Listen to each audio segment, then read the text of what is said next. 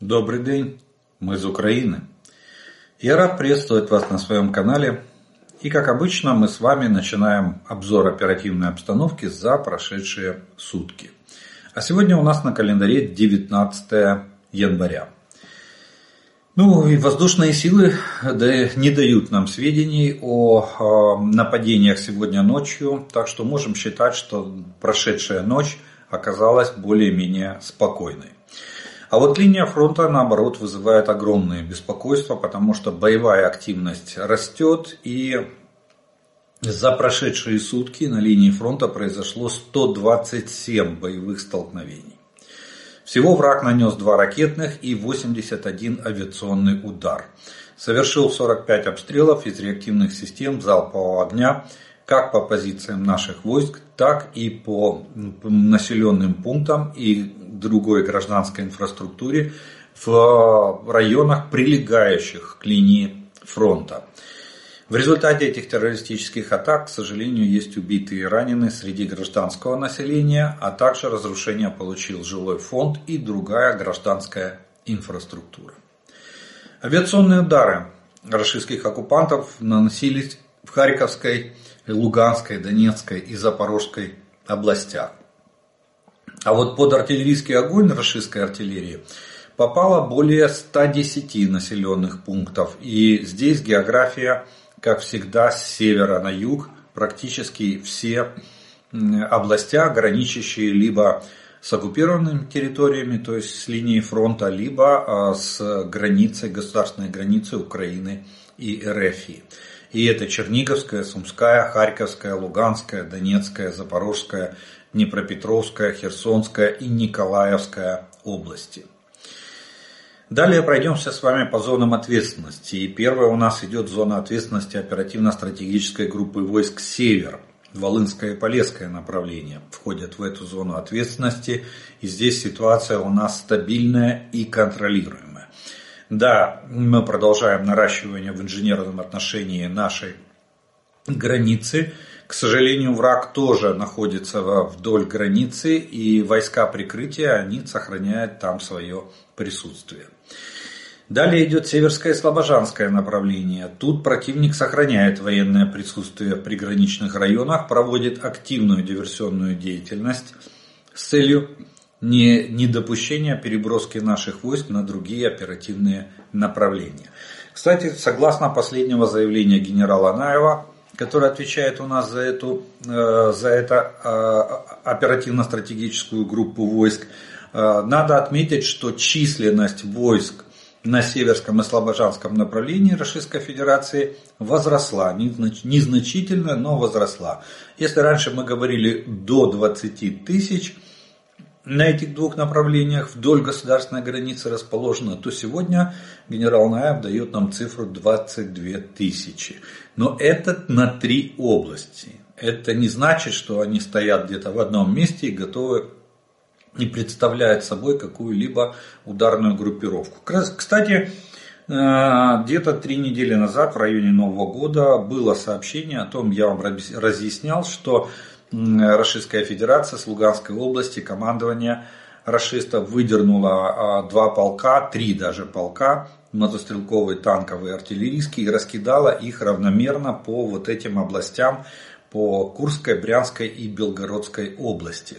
Вот, э, скорее всего, эти 2000 и увеличили численность а, группировки вдоль а, государственной границы Украины на Северском и Слобожанском направлении. Далее идет у нас зона ответственности оперативно-стратегической группы войск Хортица. Купинское направление начинает эту зону ответственности. И тут у нас боевая активность очень высокая со стороны противника. 18 атак было предпринято врагом э, в районе населенных пунктов Синьковка, Петропавловка, Табаевка, Берестово. И надо, э, к сожалению, мы констатируем, что в районе Орлянки – видите на карте, враг отбил часть позиции у наших войск, нашим войскам пришлось отступить. А восточнее Табаевки враг прорвал позиции одной из бригад территориальной обороны, и ситуация там сейчас уточняется. Главный вопрос э, локализации этого прорыва и восстановления линии фронта по тем позициям, которые были на, до начала этого происшествия. Э, конкретно конкретно на карте команда Deep State, я так понимаю, не по просьбе генерального штаба не отобразила этот инцидент. А, скорее всего, он и не будет отображаться, может быть, потому что э, меры будут приниматься экстренные и вполне возможно, что этот прорыв будет ликвидирован в течение э, нескольких часов, ну максимум, максимум суток. Если же ситуация осложнится, тогда, я думаю, мы увидим его на карте. Далее идет у нас Лиманское направление. И тут наши защитники отбили 15 атак врага возле населенных пунктов Тернов, Ямполевка и еще 8 атак в районах Серебрянского лесничества и Белогоровки. Но враг очень сильно активизировался на Купинско-Лиманском направлении, вообще на рубеже Сватово-Кременная. Они активизировались, понятно, что они хотят выйти на реку Оскол, вытеснить нас за реку э, Жеребец, а, вот два этих плацдарма ликвидировать э, на, э, на западном берегу, точнее на, на левом берегу реки Оскол и на левом берегу реки Жеребец, они хотят ликвидировать присутствие наших войск. Для того, чтобы прикрыться этими реками, это замысел военного командования. Он читается с карты невооруженным глазом. Поэтому они и предприняли вот эту очередную. Кстати, обратите внимание, что они масштабируют. Вот помните, раньше мы говорили с вами о том, что они используют тактику клещи, да, как они хотели э, Донецкую область захватить. Большие клещи не получилось, поменьше не получилось, вообще маленькие тоже не получилось. И тогда им, они, при, э, российское командование приняло решение идти степ-бай-степ, то есть метр за метром в лоб отбивать территорию. Сейчас они э, масштабируют на всю линию фронта, они масштабируют вот эту тактику тени толкая. То есть сначала было активным одно направление, там группировка выдохлась, требует э, перегруппировки войск и их доукомплектования. Они активизировали второе направление – там выдохлась группировка, они активизировали третье направление. И вот так вот это вот переходит активизация с одного направления оперативного на другое. Видите, на Купинском была пауза почти месяц, даже больше. На Лиманском вообще э, э, полтора месяца была пауза. А сейчас Купинская, Лиманская активизировалась, э, активизировалась максимально. Бахмутская чуть-чуть ослабилась, шахтерское направление а, почти застой. И самое интересное, запорожское направление, мы тоже будем об этом говорить сегодня, тоже снизилась боевая активность. Остается Авдеевка, частично Марьинское направление и Купинское и Лиманское. Самая, самая высокая боевая активность. На Бахмутском направлении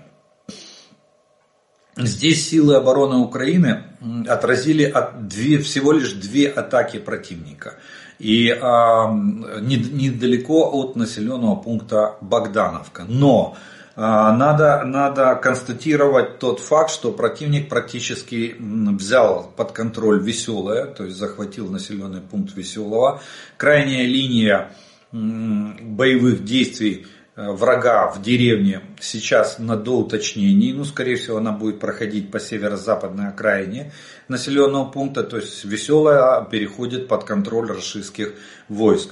Кроме того, сейчас выясняется обстоятельства потери э, позиций и, попы... и, э, решается вопрос их возврата под наш контроль. То есть возможны, возможно проведение контратак на этом участке бахмутского направления. Также расисты пытались улучшить тактическое положение в районе Клещиевки, но успеха не имели. Там наши войска удержали все позиции. Ну, здесь э, далее идет у нас зона ответственности оперативно-стратегической группы войск Таврия.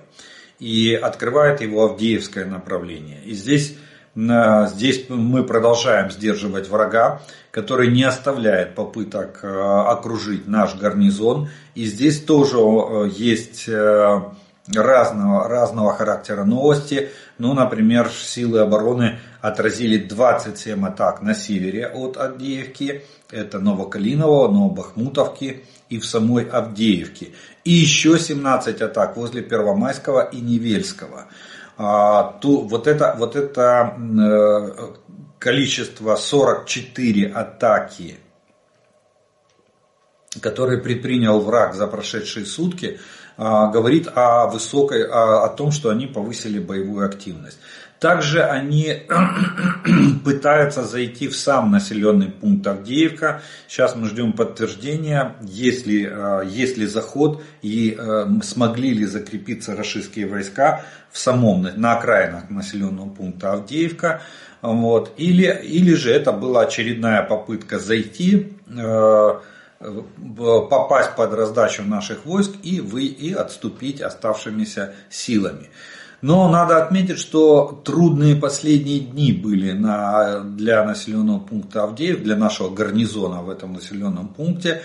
Враг 17 и 18 января, то есть вчера и позавчера, нанес почти 100 ударов э, управляемыми авиационными бомбами по городу.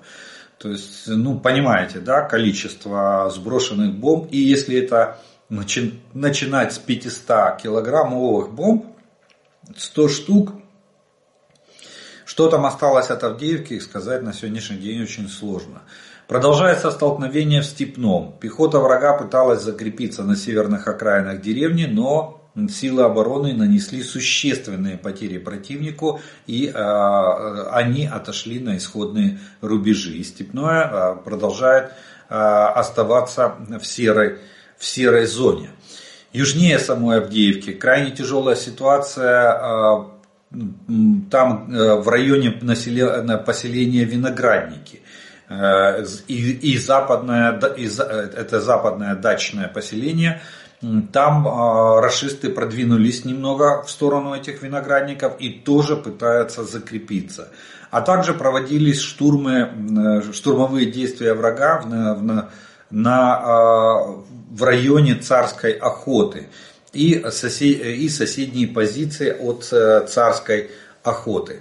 Какова сейчас там ситуация, она на доуточнении. Ну, на, мы пока ожидаем результат из Авдеевки. То есть это говорит о том, что там идут просто ожесточенные бои э, в величайшей интенсивности. Враг пытается всеми силами пытается закрепиться, войти в Авдеевку и закрепиться хотя бы за какой-то крайний дом, крайний пенек, для того, чтобы дальше развивать свое наступление. На пока силы обороны держатся, э, есть небольшие, небольшие отходы Э, наших войск, но тем не менее ситуация, э, ситуация выравнивается за счет стойкости обороны наших, наших э, защитников. Маринское направление. Тут силы обороны продолжают сдерживать врага у Красногоровки, Марьинки и Новомихайловки, где отразили порядка 15 атак противника за прошедшие сутки. Также э, расисты продолжают давление с самой Марьинки на Георгиевку и проводят штурмовые действия с севера на юг, э, с севера и юга Новомихайловки, пытаясь взять деревню в клещи. Ну, опять же, вспоминаем то, что я говорил в начале, э, старая, старая традиция, которую они переняли у, кстати, у фашистской Германии. Это были э, один, один из, из любимых э, приемов э, ведения боевых действий бойцами третьего, э, бойцами вермахта. Они, они всегда старались брать советские войска в клещи, ну не только советские войска, там, где они завоевывали. Вот э, теперь расисты используют те же самые фашистские методы ведения боевых действий. Далее на шахтерском направлении наши воины отразили 4 атаки противника западнее Старомайорского и южнее Урожайного. Изменений в линии фронта нет, враг понес потери и отступил на исходные рубежи. А на Запорожском направлении здесь наши воины отбили 4, 5 атак э, российских оккупантов западнее Вербового и в районе населенного пункта Работина. Как я и говорил, шахтерское запорожское направление, они более спокойные, э, здесь интенсивность боевых действий намного ниже, чем на других оперативных направлениях. И остается у нас зона ответственности оперативно-стратегической группы войск Одесса, Херсонское направление. И тут, э, несмотря на огромные потери, которые понес враг в последние, э, будем говорить так, несколько недель, а, Рашистское командование не оставляет попыток выбить наши подразделения с занимаемых позиций. За прошедшие сутки противник совершил 11 штурмов наших позиций э, в, в районе населенного пункта Крынки.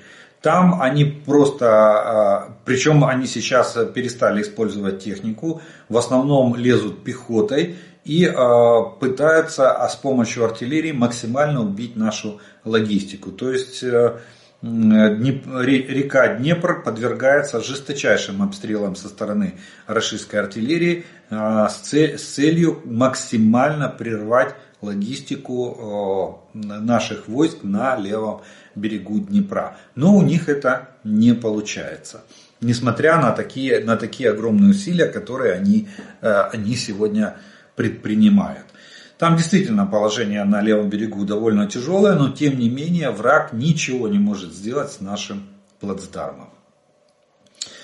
А, но как вывод можем сказать так, у нас э, снова коммуникационная проблема, коммуникация. Опять это главный бич наших, э, наших воинов, э, точнее даже не воинов, это не, не, не рядовой и сержантский состав, это командиры, особенно среднее звено. Среднее звено у нас в этом плане дает, дает самую большую слабину.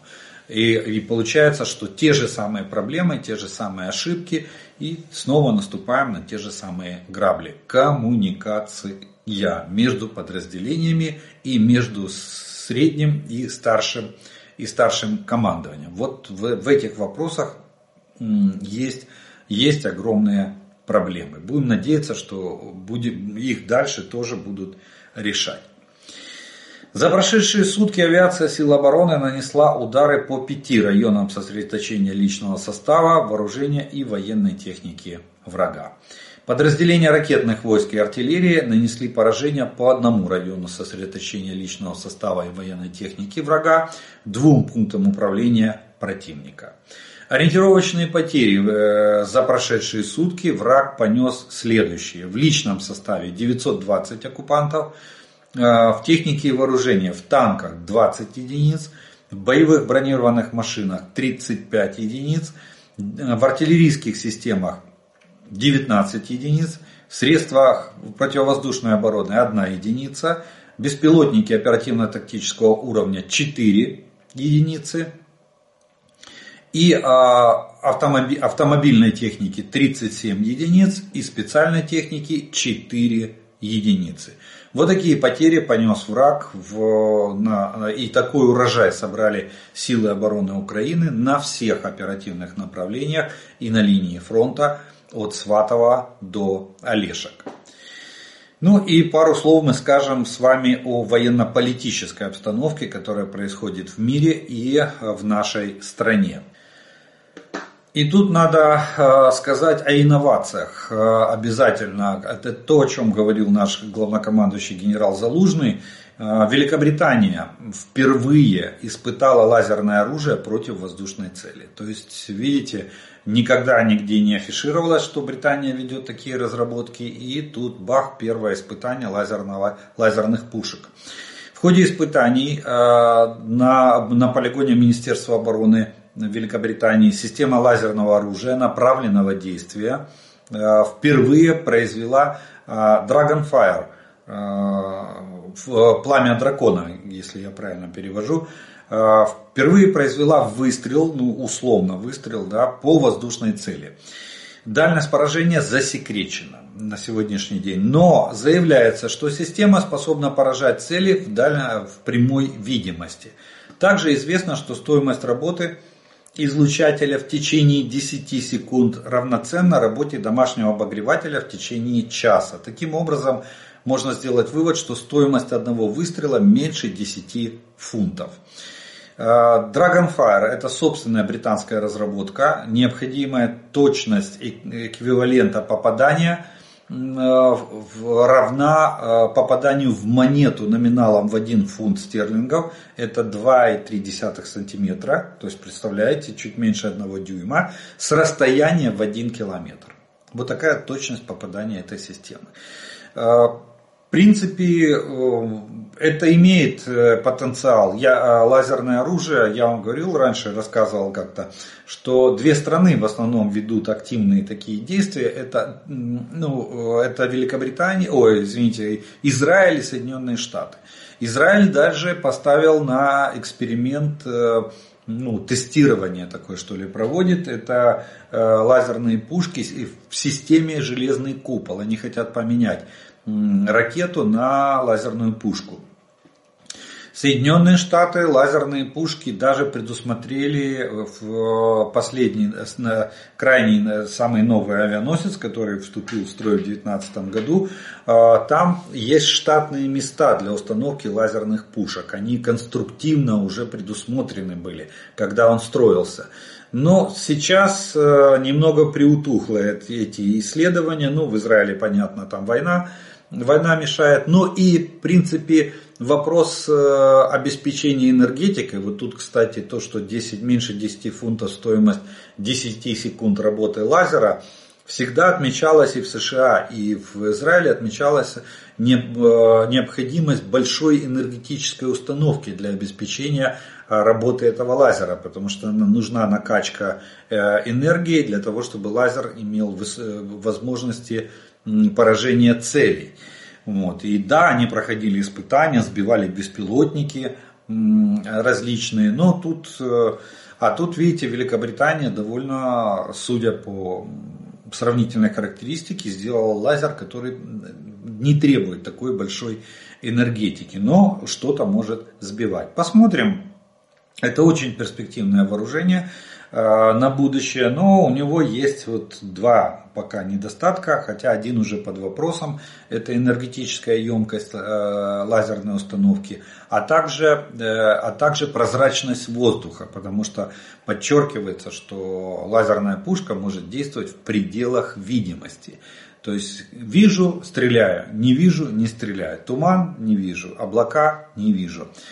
Дымовая завеса или смог не вижу и, соответственно, не стреляем. Да, кстати, в Российской Федерации тоже э, лазерное оружие там пытались разрабатывать, но э, каких-либо конкретных результатов на сегодняшний день э, данных таких в открытом источнике нету что, что они разрабатывают. Есть в Википедии статья про лазерную, лазерную пушку, но вживую, вживую есть несколько фотографий, где вызывает довольно большие сомнения сама эта пушка, потому что помните, когда первое, одно из первых появлений танка Арматы на, э, на публике вызвало споры у экспертов, э, э, что там некоторые детали были из фанеры, покрашенные в зеленую краску. Так вот здесь тоже на лазерной пушке а, труба основного ствола очень напоминала пластиковую трубу канализационной системы диаметра 110 миллиметров.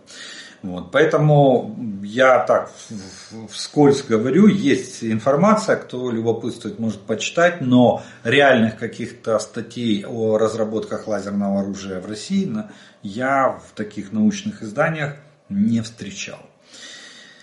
Э, далее НАТО э, проведет наибольшее учение со времен Холодной войны. Об этом пишут средства массовой информации. Это, э, это решение принято после э, встречи военного руководства стран-членов НАТО в Брюсселе. Учения начнутся в феврале, в них примут участие около 90 тысяч солдат. Учения получат название «Устойчивый защитник». Сценарий предусматривает нападение России. Вот то, то, что напечатал, кстати, я так сразу понял, что то, что Билд напечатал, это легенда вот этих вот учений, которые мы с вами и увидели. Кто-то очень неудачно слил, а может быть специально слили через прессу легенду учений, чтобы Россия понимала, что они теперь вероятный противник. То есть все вернулось на круги своя. 70-е холодная война, э, Россия вероятный противник, НАТО проводит масштабнейшие учения со времен, кстати, той же холодной войны, 90 тысяч э, солдат. Будет принимать участие в этих учениях. Но и в сценарии предусматривает нападение России на одного из союзников по альянсу, который вводит в действие статью 5 договора НАТО. А, они наконец-то решили, видимо, отработать вот этот момент, э, там же пятая статья, это э, э, начало консультаций и выделение сил и средств для защиты одного из членов Альянса, когда все выступают за одного. Самый больной вопрос, потому что кто как э, будет выделять. И надо для того, чтобы разобрать пятую статью, надо проработать четвертую. Вот этот период консультаций, когда он начинается, сколько он может продлиться, э, возможно, они решили помоделировать. Ну, молодцы, наконец-то. Э, далее, в НАТО ожидают, что Россия может все-таки получить ракеты от Ирана. Иран, вероятно, начнет поставки ракет э, своему союзнику РФИ для войны против Украины, заявила глава военного комитета э, НАТО. Для нас это, конечно, очень нехорошая новость, потому что ну, нам придется опять э, поднимать вопрос усиления нашей противоракетной обороны, потому что те ракеты, которые может передать Иран, это на 300 и на 700 километров, Видимо, уже есть и на тысячу и больше, потому что та ракета, которую передал Иран йеменским хуситам и которая была запущена по Израилю, ну, она пролетела как минимум тысячу километров. Как минимум. Значит, такова, такова ракета есть. И, соответственно, мы же понимаем, что эти ракеты будут в первую очередь предназначены для поражения целей в глубине нашей страны. А это, соответственно, повлечет за собой дополнительные, дополнительные средства, расстановку и получение от партнеров и установку на территории Украины э, дополнительных средств противоракетной обороны. Очень обидно, что ничего не могут сделать наши партнеры ни с Северной Кореей, ни с Ираном в плане предотвращения поставок вооружений со стороны этих стран продолжаются поставки и видите, не дают они издохнуть России, э, истощив свой военный потенциал, идет, идет очень большая подпитка в плане боеприпасов. Что, что самое, самое сегодня больное место и слабое место у Российской Федерации. Это наличие боеприпасов. И у нас есть заявление, есть хорошие новости из Вашингтона. Там э, лидер демократов в Сенате Шумер э, заявил о том, что, э, цитата, «Сейчас я более оптимистичен, что мы можем прийти к соглашению по границе, то есть это имеется в виду граница США и Мексики, и Украине в одном пакете вместе с Израилем и Тайванем». Э, это он заявил, лидер демократов в Сенате, после встречи с Байденом. Ну, помните, да, было Байден, я вам рассказывал вчера, что Байден пригласил в Белый дом и представителей э, обоих партий и обоих палат э, Конгресса Соединенных Штатов для обсуждения вот этого вопроса. И далее, далее вот лидер демократов в Сенате говорит, что был чрезвычайный фокус на Украине и понимание, что если мы не придем на помощь Украине, то последствия для Америки и всего земного шара будут разрушительными. То, что я и говорю, что значимость нашей войны, она э, имеет мировые масштабы. Как для Соединенных Штатов, так и вообще для формирования нового миропорядка. Понятно, что старый миропорядок уже разрушен. Уже система международной безопасности не работает. Система как там, сдержек и противовесов не работает. Э, вообще международное право сегодня под огромным вопросом. Там, кстати, уже поднимался вопрос, что Россия может выйти даже из таких организаций, как Интерпол.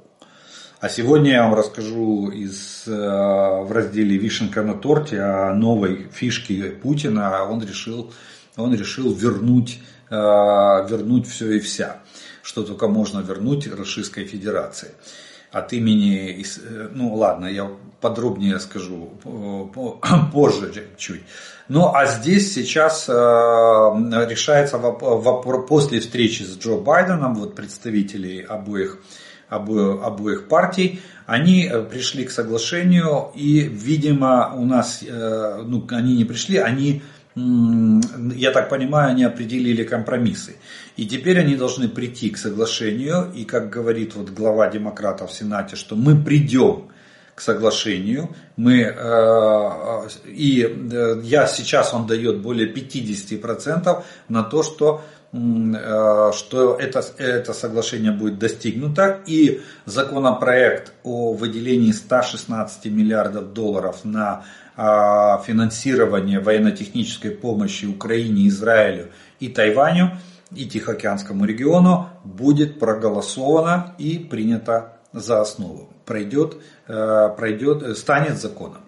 Вот. Так что э, есть э, шансы на то, что этот вопрос разрешится. И может быть не, не так долго. Может быть уже к февралю месяцу мы уже получим, э, получим как первый транш суммы э, в, на военно-техническую, на, на оплату военно-технической помощи для нас от Соединенных Штатов. Далее э, ну, Уфа. Уфа, Башкирия, там э, начали стычки с полицией, протестующие продолжают протестовать. Хотя ОМОН э, применяет силу, и на, в центре Уфы, на площади Салавата Юлаева, где собралось э, около двух тысяч человек протестующих, ОМОН применил силу для того, чтобы э, тех, кого запаковали автозак, вывести с площади для, задержания, для дальнейшего задержания и оформления. Сообщается, ну, понятно, что у ОМОНа сил больше, но люди пока только протесты, толкания, снежки, э, чувствуется, что нет опыта. Не так, как у нас сразу коктейли Молотова, щиты, Э, щиты, черенки от лопат, ну и потом уже, я думаю, что дальше уже будут э, каски, бронежилеты и э, огнестрельное оружие, потому что уже со щитами и с коктейлями Молотова мы уже выходили, дважды выходили, это не помогло. И поэтому вот ну, в Уфе пока так. А часть протестующих там, точнее не протестующих, а жителей Уфы, местные власти организовали хороводы вокруг елки, Э, там, я так понимаю, в Центральном парке, там же где-то недалеко. Ну, все по классике, Майдан, антимайдан, все как положено.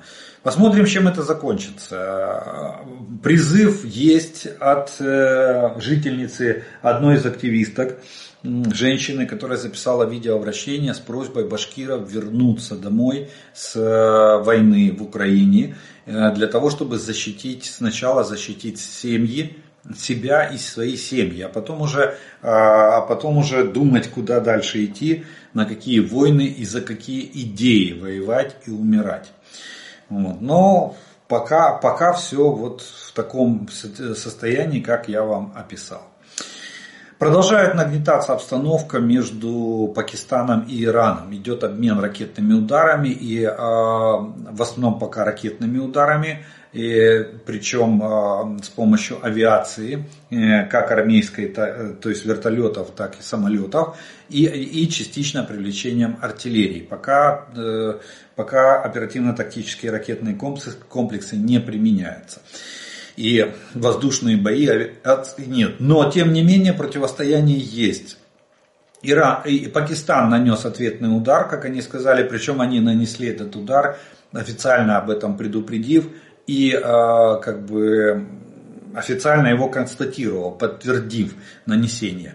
Иран, по последним данным, сегодня Иран нанес еще один ответный удар по территории Пакистана, но, насколько я понимаю, э, по результатам удара он носил, наверное, больше предупреждающий характер, потому что, скорее всего, э, целились в район аэродрома, где базируются вертолеты, наносившие удар по территории Ирана – но в сам аэродром не попали.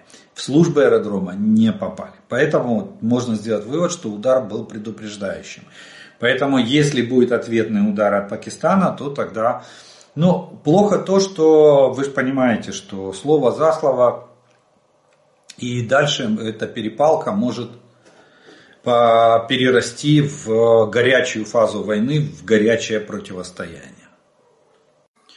Ну и вишенкой на торте сегодняшнего э, военно-политического блока будет новое распоряжение, которое выдал э, бункерный дед или человек, похожий на Путина, как его у нас здесь иногда называют, а именно, ну, я расскажу преамбулу, чтобы вы понимали, о чем идет речь.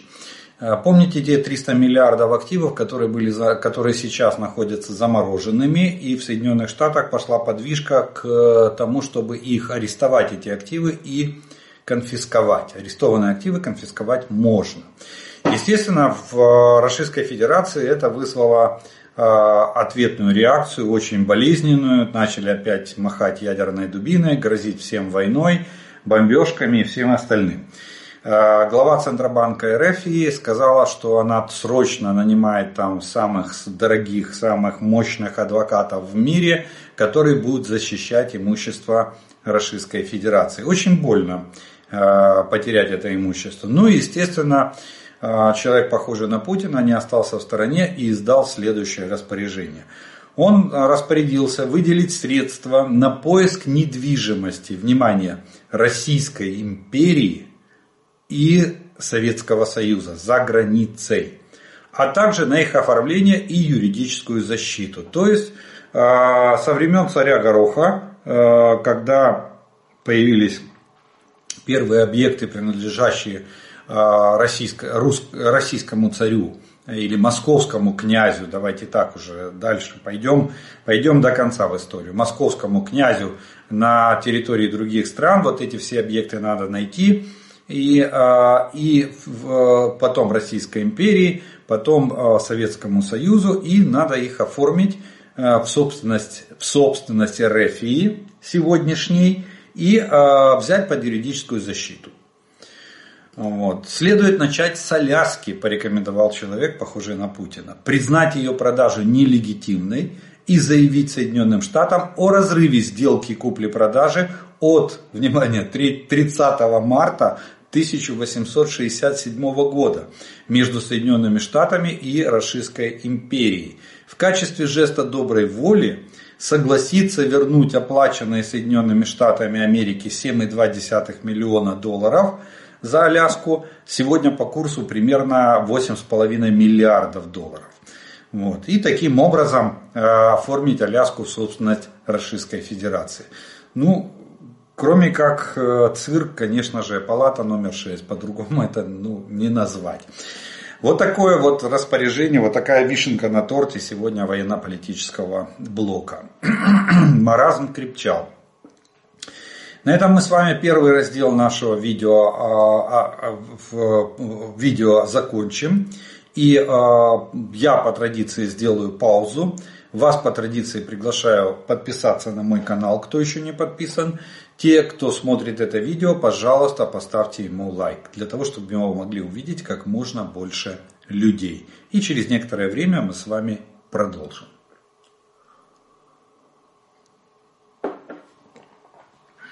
А продолжим как обычно, тоже по традиции.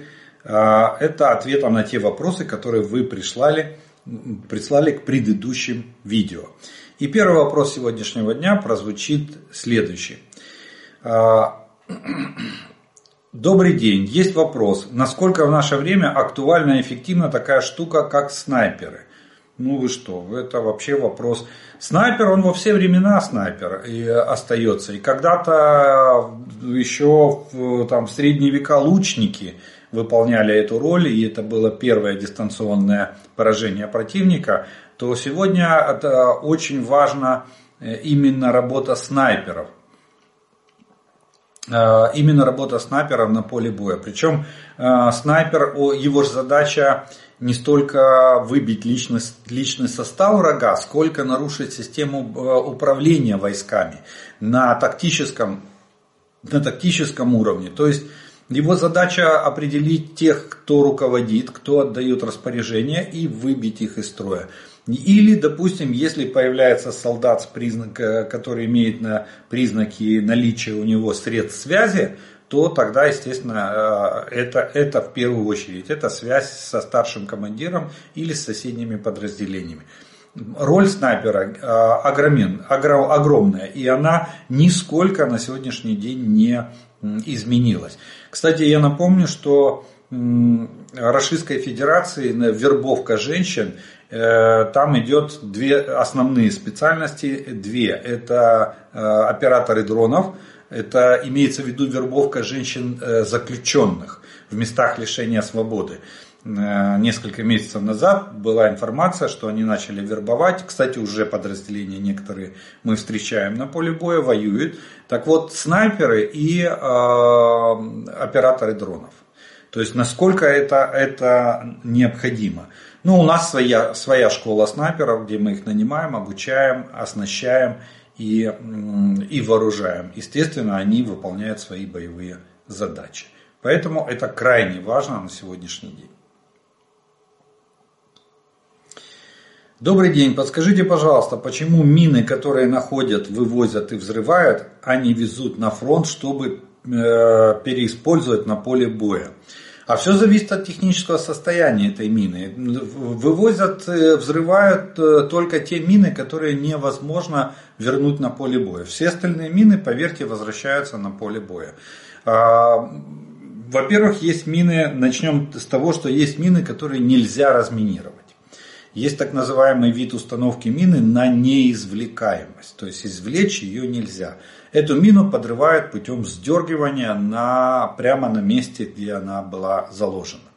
Второй вариант. Если мина имела механические э, повреждения и э, на, не может быть в дальнейшем использована, тогда, да, тогда ее старается разрядить, обезвредить. Ну и вот эту поврежденную мину или боеприпас, допустим, поврежденный боеприпас, его вывозят э, на полигоны и там с помощью уже э, специальных средств, обычно это, это тротиловые шашки детонационные или пластид, их подрывают, э, их уничтожают методом подрыва. Вот. А все остальное, все, что ликвидное, все, что выглядит и нормально и технически исправно, не имеет механических повреждений или химических повреждений типа ржавчины там, до, до дыр. Все, поверьте, все возвращается на, на фронт. И все используется, естественно. Э, обратите внимание, есть, не, есть видео в интернете, где бойцы, наши бойцы там сня, снимают минные поля вражеские.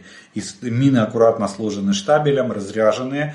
Вот, естественно, они эти мины потом э, устанавливают и используют для установки наших минных полей. Э, следующий вопрос. Олег, чем является САУ «Цезарь»? Э, гаубицей, пушкой, либо же пушкой-гаубицей. Какова длина ее ствола в калибрах? И э, смотрите, это гаубица. Это чистая гаубица. У нее угол возвышения ствола больше 45 градусов. Смотрите, пушка, как правило, пушка. А, угол возвышения до 45 градусов. 45 градусов это предел. Все. А, пушки еще характеризуются отсутствием дульного тормоза, да, большой длиной ствола для достижения максимальной дальности. Гаубица э, имеет э, углы возвышения более 45 градусов, ну, максимально 87, 85-87 э, градусов угол возвышения гаубицы. Как правило, ну не как правило, а в принципе наличие дульного тормоза Э, у, у нее и длина ствола измеряется там от 52 до 59 калибров. Это последний стандарт. Предыдущий стандарт был где-то 40, 47, 44 калибра, вот так вот, э, длина ствола. И, кстати, измеряется именно, именно, именно в калибрах, чтобы показать соотношение э, калибра системы к ее длине длине ствола. Так что Цезарь это гау, чист, чистая гаубица, 66 у Цезаря, кстати, максимальный угол возвышения. Вот. И она на колесной базе. У него, правда, небольшой, всего-навсего небольшой, небольшой горизонтальный сектор обстрела, всего-навсего там около 45 градусов, но, но вертикальный у нее до 66 градусов. Дальность стрельбы у нее может достигать 40 километров обычными боеприпасами и до 55 активно, активно-реактивными боеприпасами. Ну, если брать эскалибур, то, конечно, там стандартная дальность для, как для самого эскалибура. И скорострельность этой гаубицы составляет 6 выстрелов, 6 выстрелов в минуту. При, при том э, формула у него тягач, точнее не тягач, а платформа, колесная база, колесная база, так правильно. 6 на 6, то есть трехосная, э, все полноприводная, повышенной проходимости, э, с запасом хода до 600 километров. Она может, может перемещаться. Система заряжания полуавтоматическая. Вот. Так что это, это вот, вот такая вот гаубица. Боевая масса ее 18 тонн. Это если в варианте на колесной базе э, трехосной 6 на 6, а если в варианте на колесной базе 8 на 8, есть такой вариант более тяжелый этой гаубицы, то тогда э, ее тоннажность 32 тонны. Экипаж 4-5 человек для, для такой э, системы. Так что, так что это гаубица.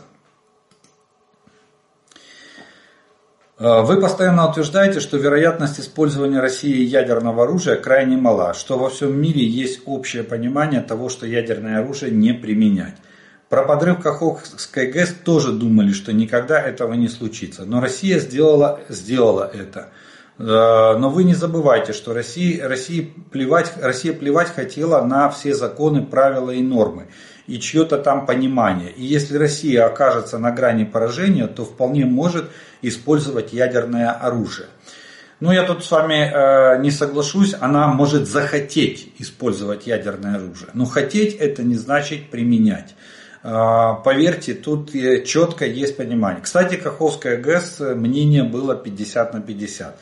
Я склонялся к версии того, что э, ну, здравый смысл возобладает, и они ее не подорвут. Но э, моя, моя версия оказалась ошибочной. Они ее все-таки подорвали. И э, в принципе они оттянули вопрос, они подорвали ее, они спасли себя от э, вероятной, возможной операции наших войск по форсированию Днепра в районе Херсона и продвижению к Крыму.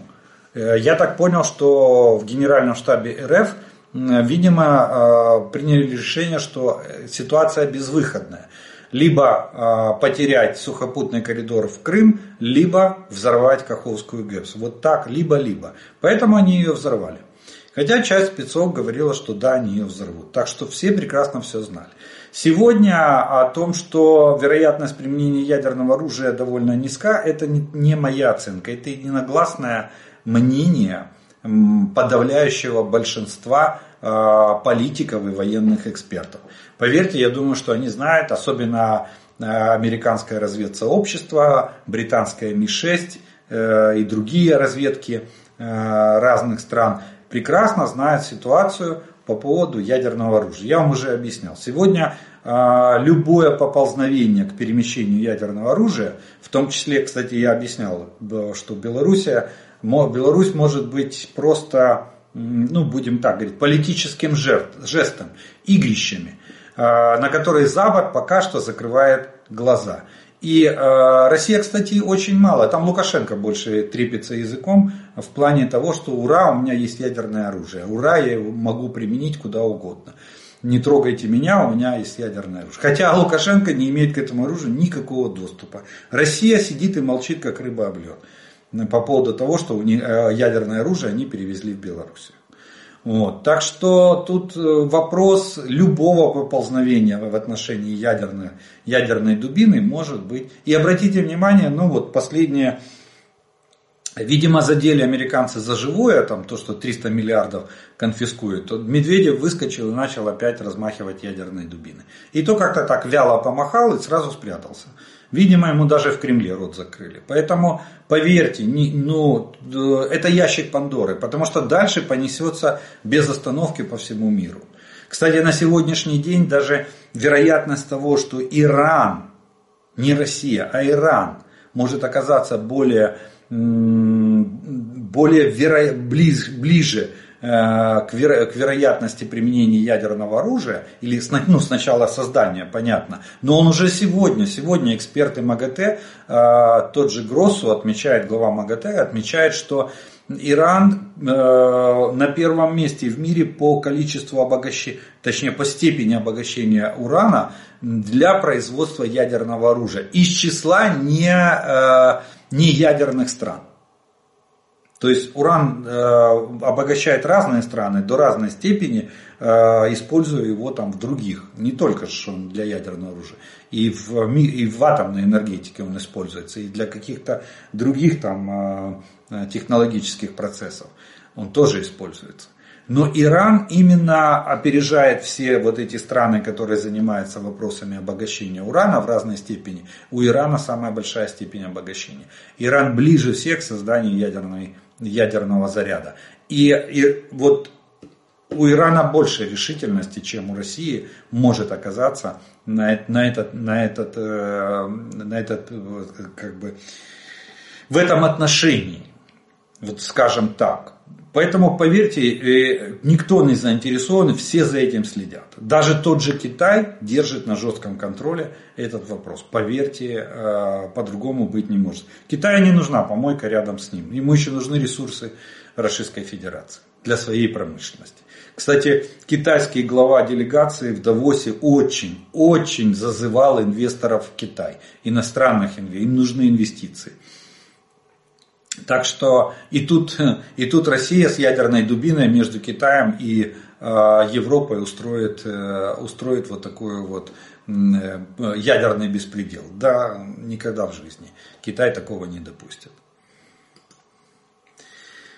Привет из Сумщины. Озвучьте, пожалуйста, вопрос. Может власть имущие его услышат и будут действовать? Главное в этой войне артиллерия. Главное в артиллерии снаряды. Их вы выталкивающие вещества, ну то есть порох, артиллерийский порох. Порох изготавливается из пероксилина, пероксилин изготавливается из хлопка. Кроме поставок артиллерийских боеприпасов из Северной Кореи, Россия имеет собственное производство. Если не будет поставок хлопка из Средней Азии, из Китая, из Эфиопии, то Россия не сможет производить собственные боеприпасы. Нет боеприпасов, нет артиллерии. Нет артиллерии, поражение России. А, ну и вопрос сам по себе. Как, а, какого черта, почему до сих пор мировое сообщество не наложило санкции или эмбарго на поставки хлопка в Россию? Слава Украине, слава Сумщине, слава Сумской теробороне. Хороший вопрос, а, почему до сих пор э, Российская Федерация не э, ограничена в закупках хлопка на мировом рынке. Кстати, Европейский Союз, может быть вы своевременно подняли вопрос, Европейский Союз именно сейчас начинает процесс обговаривания э, нового пакета санкций против э, Российской Федерации. Вполне возможно, что туда могут включить и хлопок. Но вопрос тут не надо рассматривать вопрос комплекса, не только при как бы, предотвращении поставок хлопка, но и предотвращение поставок э, компонентов э, того же пороха, того же пероксилина, то есть они могут покупать сырье. Вот. Для того, чтобы его производить. И плюс вы забыли, на сегодняшний день э, химия шагает, э, наука химия шагает далеко вперед, и есть еще и синтетические пороха, которые тоже можно использовать для производства артиллерийских боеприпасов. Ну и мы помогаем. Вот последний, последний удар по пороховому заводу, как доложили сначала российские власти, что беспилотник был подавлен системой РЭП и упал на территории завода возле цеха номер 3. Но когда показали э, в новостях, в российских новостях показали э, завод и цех номер 3, то там камня на камне живого не осталось. Все разнесло в дребезги. А, так что мы, мы можем помочь. Неважно, будут они закупать э, этот хлопок или не будут, но прилетят дроны и пороховой завод прикажет долго жить. Так что вариантов есть много. Но спасибо за идею, что вы ее озвучили. Может быть, нас услышат.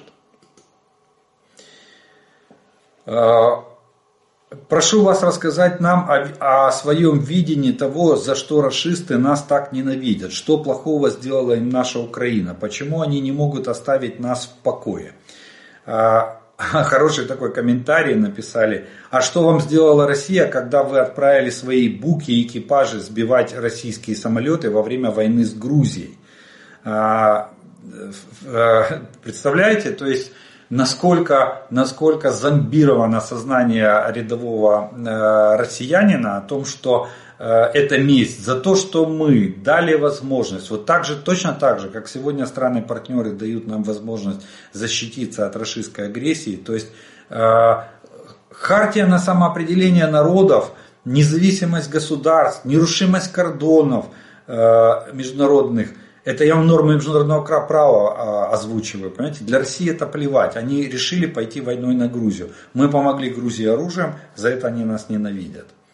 Понимаете? То есть, ну, а, они нас ненавидят, потому что они не могут пережить. Вот тут правильно следующий комментарий. Они не пережили наш европейский выбор. Как это так? Украина станет частью Европы.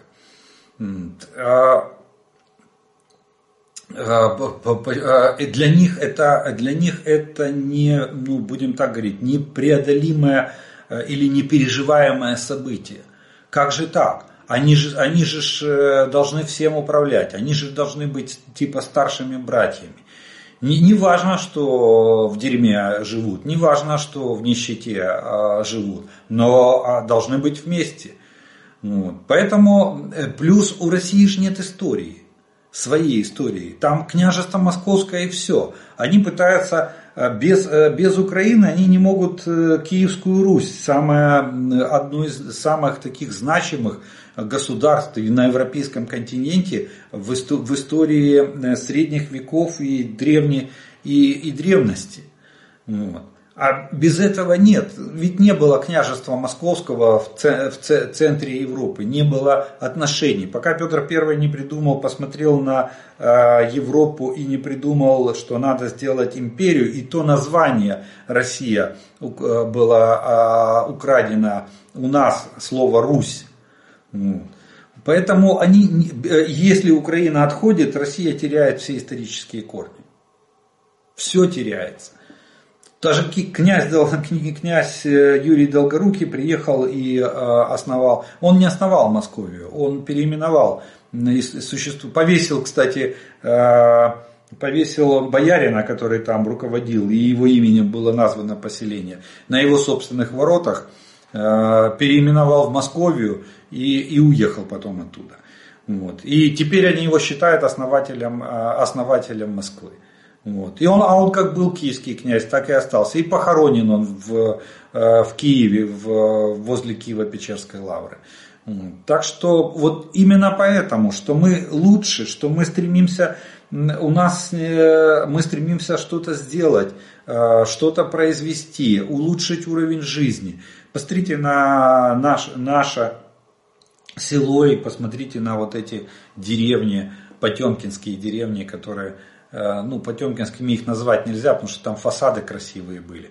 И посмотрите на вот эти деревни, которые отсутствие э, газа, э, отсутствие водопровода, отсутствие канализации. Зачем, говорит, в доме туалет, как сказал один пленный рашистский солдат. Э, он же вонять будет. То есть у человека даже в голове не укладывается, что есть специально есть э, унитаз, который не дает распространяться запахом, и что выгребная яма может находиться за пределами э, дома.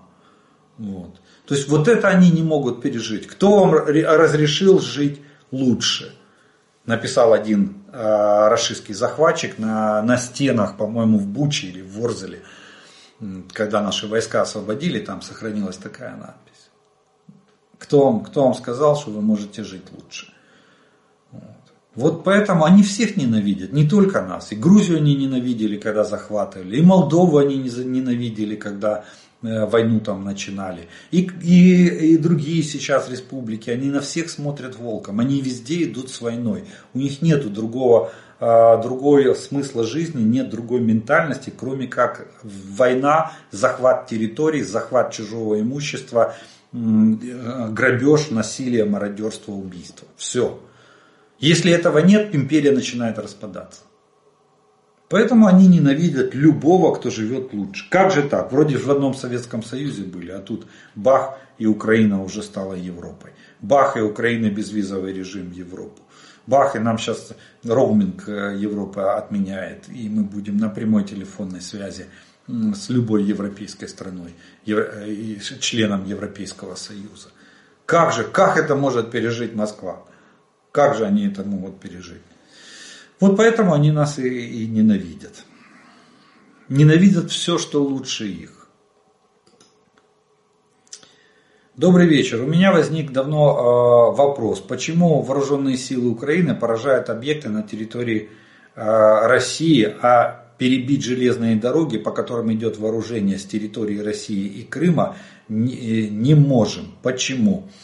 А, потому, почему не можем? Мы перебивали, по возможности перебивали. Дело в том, что на сегодняшний день, а, да, мы перебили железную дорогу. Через два часа она восстанавливается. В России сохранились до сих пор железнодорожные войска, и они отстраивают.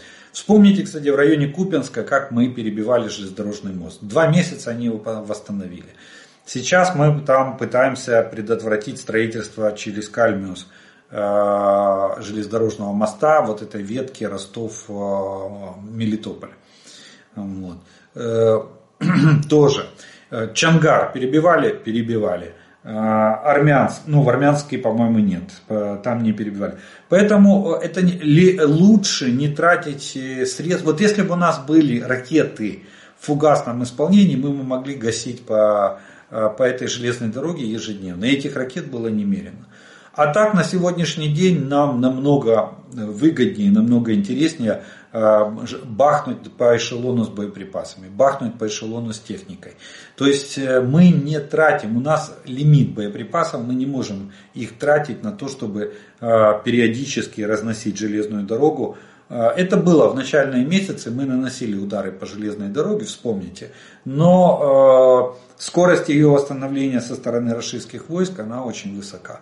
Если нам дадут там 300-400 э, ракет атакам с фугасным исполнением, с дальностью до 300 километров, поверьте, я думаю, что э, по возможности все путепроводы, железнодорожные мосты, все, все будет по...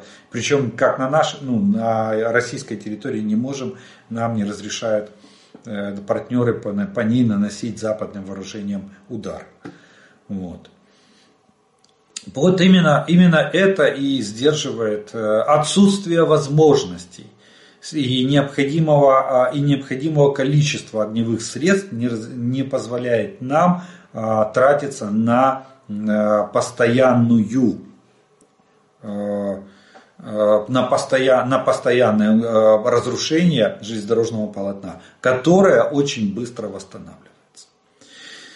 Ну что ж, мы на этом с вами э, вторую часть вопросную сегодняшнего обзора закончим. И у нас остается третья часть. Это комментарии, приветствия и пожелания, которые вы прислали в предыдущем видео. И первый комментарий сегодняшнего дня прозвучит следующий. Слава вооруженным силам Украины! Так держать! После самолетов и Крымскому мосту, похоже, осталось совсем недолго доживать. Привет из Соединенных Штатов. Заморозка активов частных российских инвесторов стала очень болезненной темой в списке санкций, заявила Набиулина. Так, так Васильевич же просил, чтобы, чтобы ввели санкции да побольше.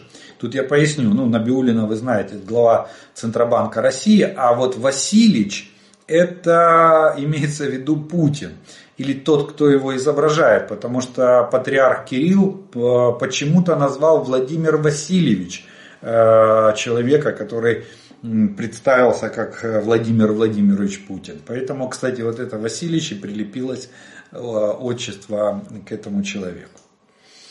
Единственное, что боятся, боится путинский режим, это объединение людей. Ведь они по личному опыту из ленинградских подворотен знают, победить можно только толпой. А многотысячные протесты – это законное право. Заявить, что народу решать, кто для них власть. Кучка коррупционеров или отважные активисты, которые защищают их самих и свои земли от жуликов. Родину россияне надо защищать под своим домом, а не идти в чужую страну разрушать чужие дома. Ну, они вот этого не понимают, это самое страшное. Мое восхищение и уважение народу Башкирии. Если б так вся Россия, воровская власть бы была снесена за считанные дни. Пригожин показал трусость э, за путинцев. Ни один человек не вышел в защиту нелегитимного. А в Ростове-на-Дону армию Пригожина люди встречали с восторгом. Вы не представляете, что я узнал. Оказывается, русские действительно верят, что мы можем на них напасть. Представляете, вот и с, с этими людьми приходится говорить мне, а не психиатру. Рональд Рейган, экс-президент Соединенных Штатов Америки, после разговора с Юрием Андроповым. Это, кстати, да, это историческая фраза Рональда Рейгана. Вашу вашу заяву по Каховській дамбі ми всі пам'ятаємо. Результат дамба підірвана. Не варто бути таким категоричним. РФ може підірвати ядерну зброю, і реакція буде така сама, як і на підрив Каховської дамби. Є, є якісь сумніви. Доки у РФ є ця зброя, розмови про те, що вона не може її застосувати, не, це не синітниця. Ну, никто не снимает со счетов. Вероятность существует. Это это, это даже не обсуждается. Но уровень этой вероятности или степень этой вероятности на сегодняшний день очень низка. Плюс на плюс на дрони камікадзе для ВСУ тримайтеся рідненькі, а ми молимося за вас та чекаємо додому. Я думаю, вони самі бояться залишитись без світла зимою, тому вони не стріляють по нашій електроенергії. Может быть. Слава Украине, слава героям, с вами до победы. Привет из Шотландии. Объединенное Королевство.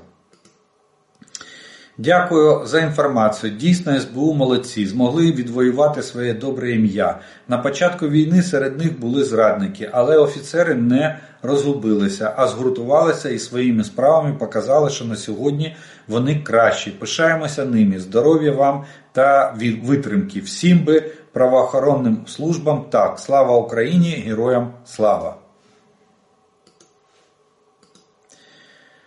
В Новосибирске ввели режим чрезвычайной ситуации из-за непрекращающихся аварий теплосетей. Власти не могут справиться, десятки тысяч людей замерзают. Агентство РИА Новости.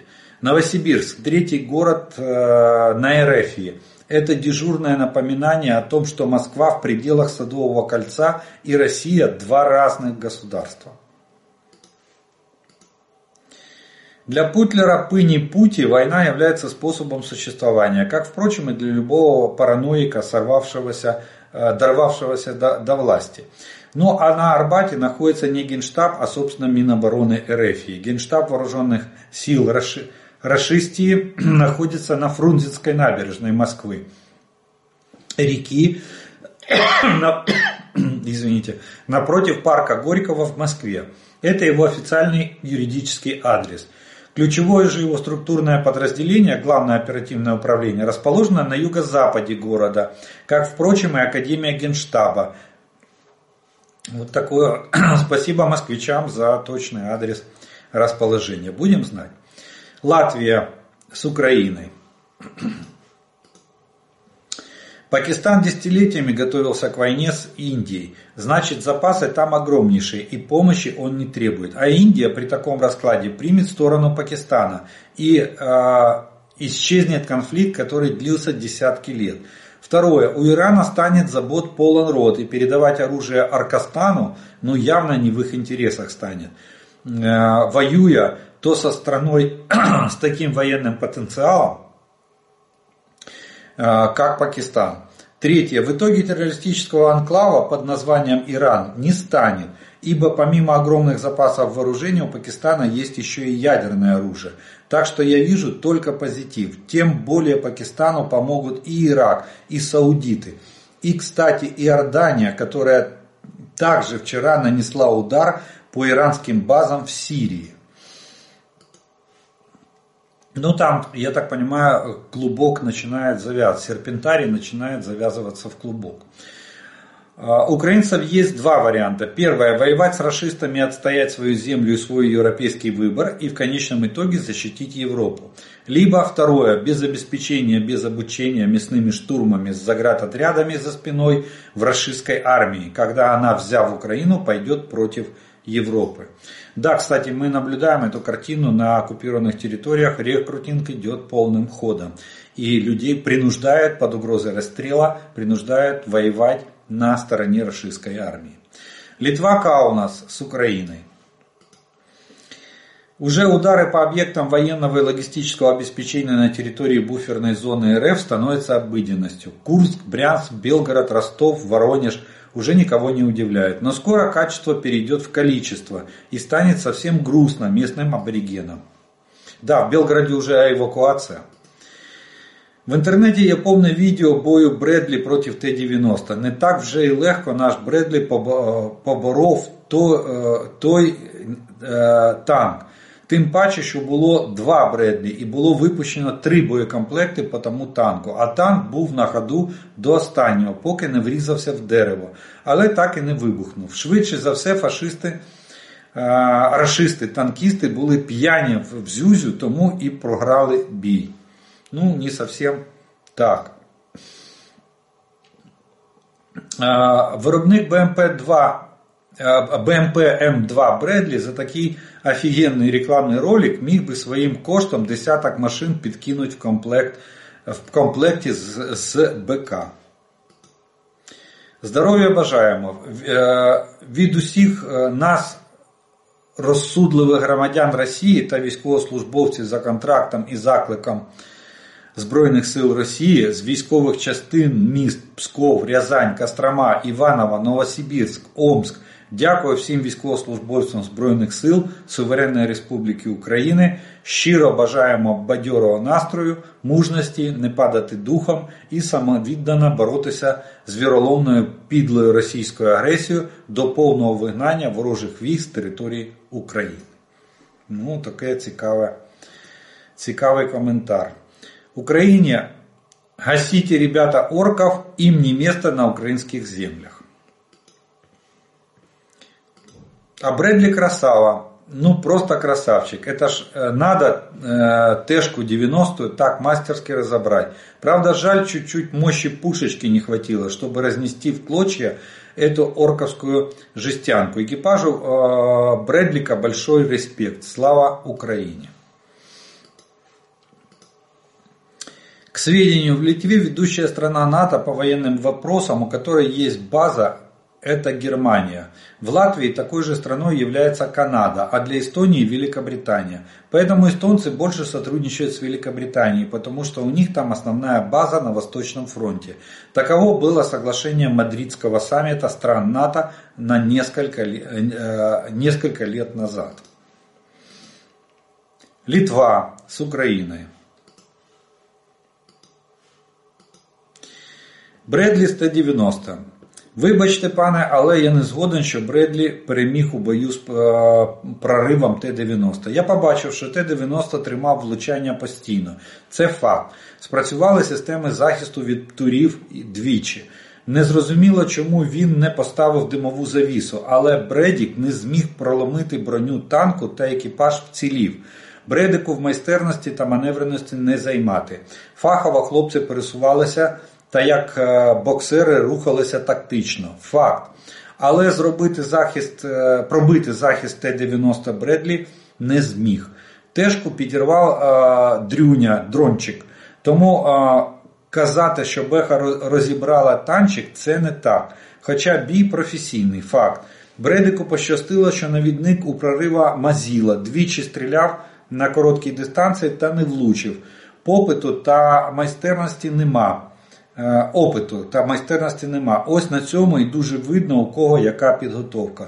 Бредик лупив, як е, як Сашко Усік у Рінгу. Тежка була у глухій обороні, тільки блокував, е, блокувався від атаки, але захистити системи.